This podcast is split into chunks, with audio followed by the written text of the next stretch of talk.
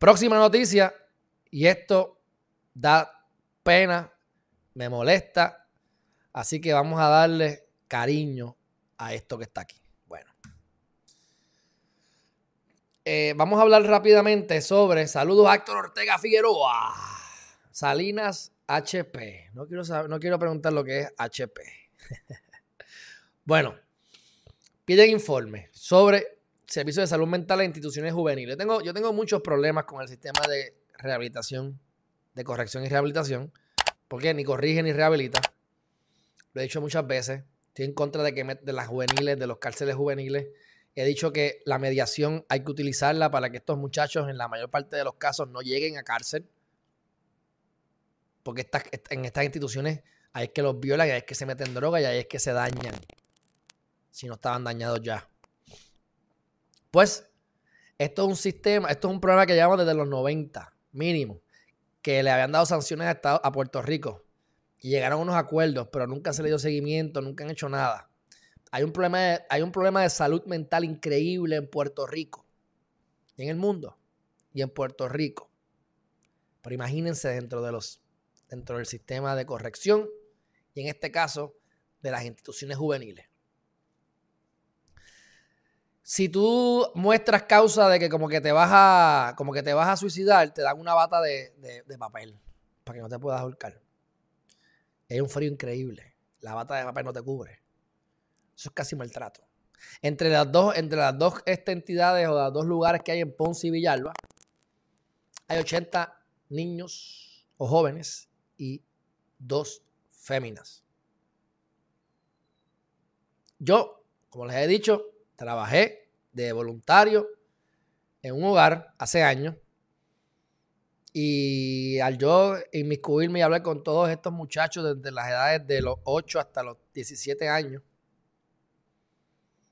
yo vi y escuché tantas historias, mi gente, y después lo mezclo con la vida, con los casos que yo he tenido criminales, con lo que uno sabe, como sabe la gente de Tochaba. He hablado con presos o con confinados. He hablado con personas que han salido libres después de 10 años presos.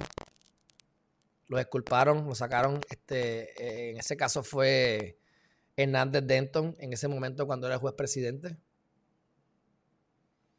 Por eso es que vale la pena que haya más personas, que haya, que haya un, que, con, que hayan 10 culpables afuera con tal de que no haya uno inocente preso adentro. Así que aquí está el caso de que le estaba hablando. El caso está ante el Tribunal Federal por una demanda que radicó en 94, en el 1994, mi gente, el gobierno de Estados Unidos contra el gobierno de Puerto Rico por violaciones a los derechos en las instituciones juveniles. Esto es horrible. Entonces vamos a mezclar esto con un caso de este muchacho que lleva preso desde los 17 años. Y le voy a hacer el tracto rápidamente. Pero antes de eso, aquí mira sale que en el 97 las partes transaron el pleito y se, allanándose el gobierno de Puerto Rico en un acuerdo para tomar medidas correctivas, medidas correctivas que no se tomaron y no ha habido, eh, y no ha habido falta, y ha habido falta de continuidad en los servicios. Juni Rodríguez, ¿en qué paró el SSI? En nada todavía. Eso no se ha visto todavía. Están argumentando, está, ya argumentaron.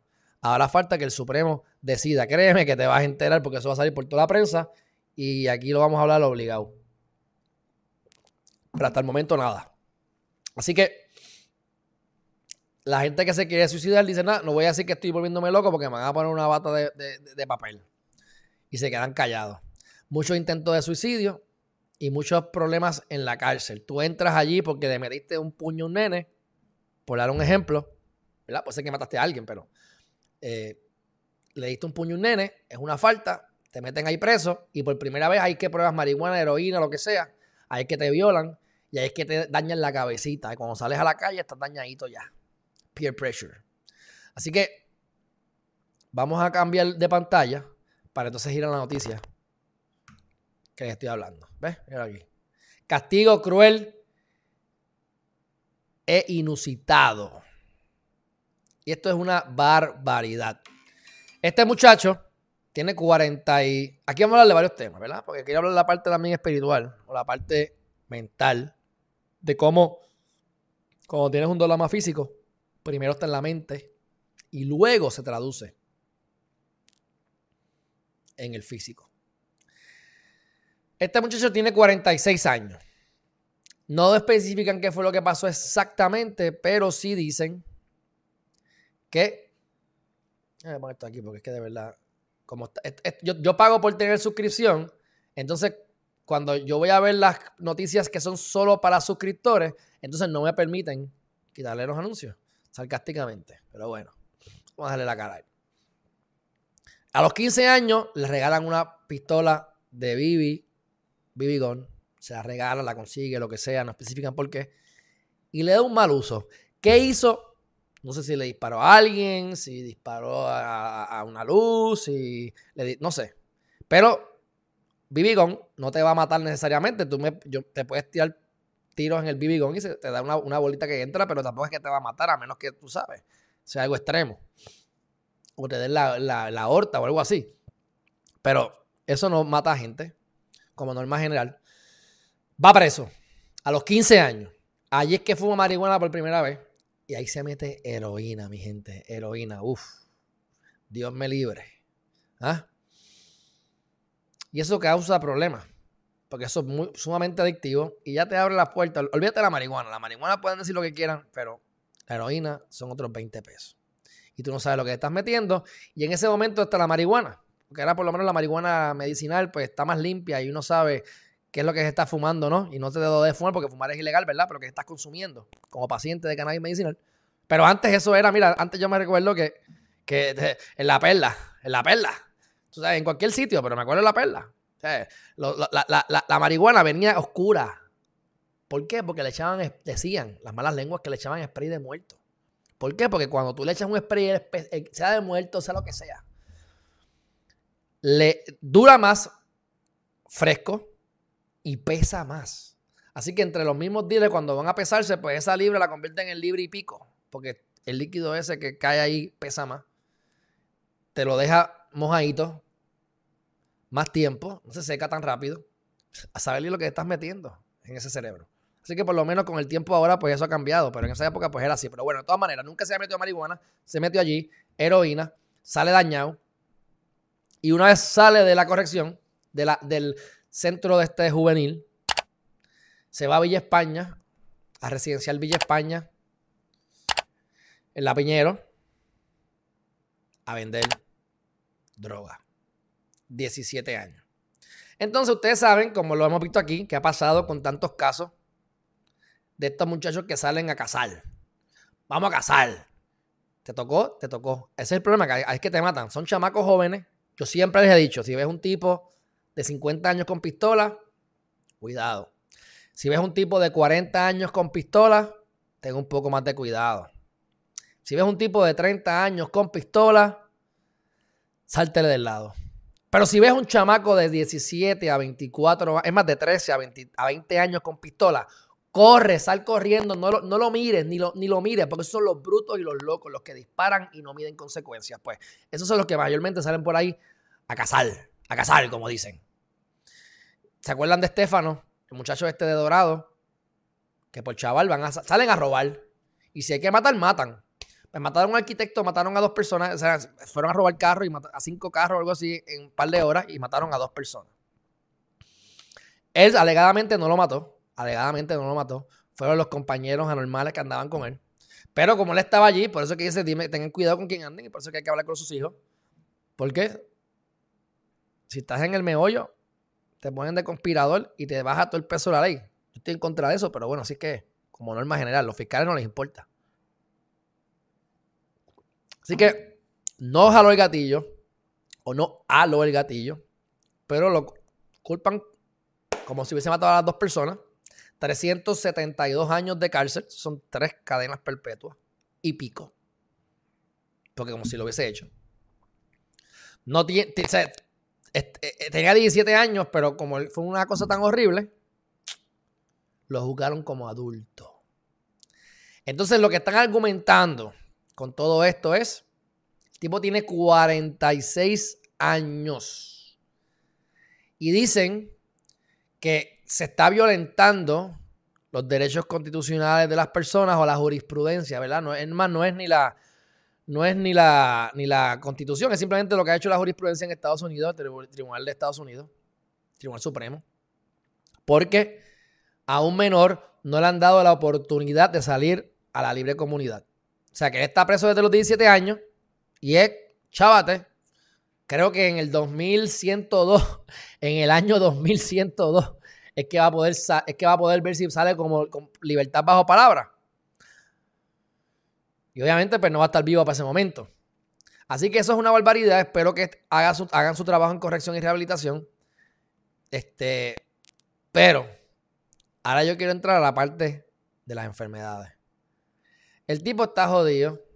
El tipo parece un viejito. Camina todo chavao. Y entonces, vamos a ver aquí. Mm. Lo quieren justificar con que tiene un padre alcohólico que agredía tanto a su esposa como a los hijos, una madre, bla, bla, bla. Y todas esas cosas son importantes. Hay más probabilidades de que un niño salga asesino. Hay como este, un. Este, que salga con, haciendo cosas fechorías si no tuvo padre. Así que, si el padre es alcohólico y le mete las manos, pues eso no ayuda en nada. Así que, este, cuando se. Déjame ver aquí lo que dice. Ves, aquí fue el, Luis Enrique Blaya Arana, fue la persona que murió, que era un arquitecto, una de las personas. Y pues, las demás personas también están chavadas, pero ahora vamos, mira, aquí hay unas cosas de enfermedades. Enfermo, déjame ver. Mira aquí. Es un hombre de 45 años con ademanes de anciano. Su vida es una interminable sucesión de días idénticos en la cárcel Ponce principal. Yo fui a la cárcel de Ponce, mi gente, y ahí hay una cárcel, creo que es la Mil, si no me equivoco, que es como un estadio, es como un, es como, como un parque pelota.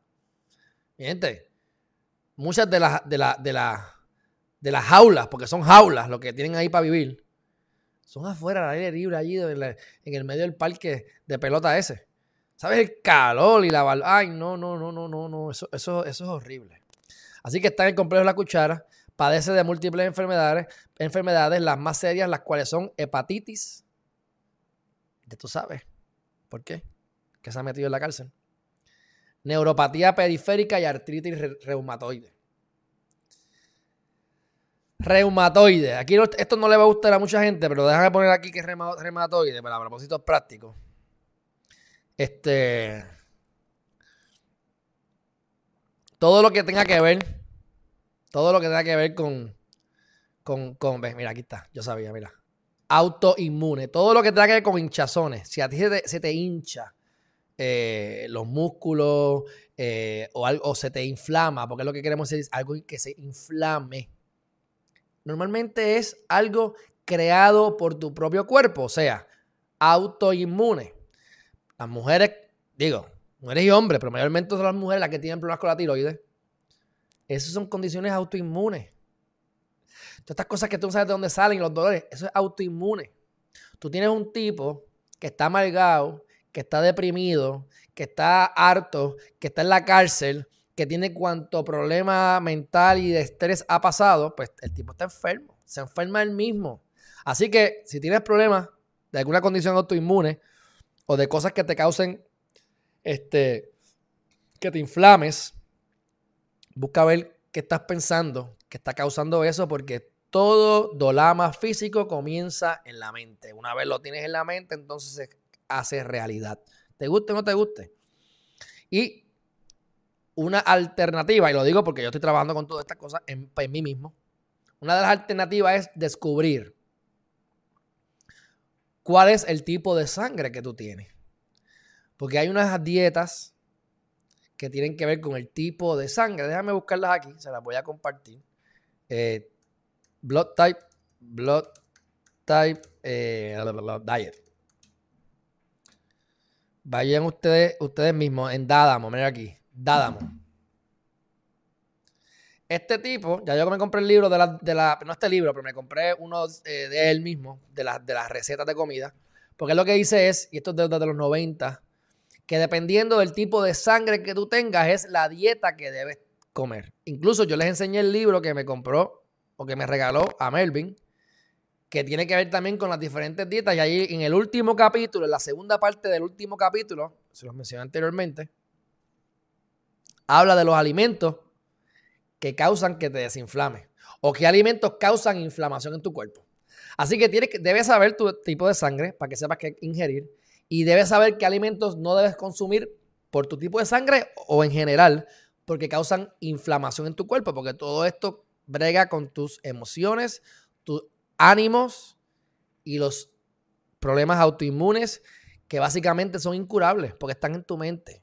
Son reales, el dolor está, está ahí, el dolor, la condición se creó. Si estás produciendo menos TSH o más TSH para lo de la tiroides, eso es cierto. Pero es causado por tus emociones, es causado por ti mismo o ti misma. Así que, mi gente, pónganse para su número y busquen información sobre eso. Así que, volviendo para acá, el tipo está fastidiado y vean cómo le siguen violentando los derechos a todo el mundo. Yo les he dicho y lo repito de nuevo, el, el, artículo que publiqué como estudiante en el 2013 en, el, en la revista jurídica del Colegio de Abogados que tiene que ver con la mediación. Y por eso es que leí tan duro al, también el caso de la muchacha que eh, la querían procesar, el actual secretario del Trabajo, Mamalón, que le gusta la leche con quick de fresa, que la quiso meter presa siendo el procurador de los menores. Porque era una pelea. O sea, tú tienes unas nenas abusadoras, ella le mete para atrás, le mete cuatro puños y la quieren meter presa. Mira, mediación, animal de bellota, mediación. Para que no lleguen a la, a la, para que no lleguen al sistema correccional, a las instituciones juveniles. Porque el muchacho que entra ahí, muchacho que se jode, mi gente. Muchacho que no va a salir bien de ahí en adelante. Así que esperemos que estos informes que van a, radicar los radiquen de una vez y por todas. Para, para ver si empiezan a darle continuidad a esto, porque de verdad que es un abuso lo que tienen aquí con estos muchachos.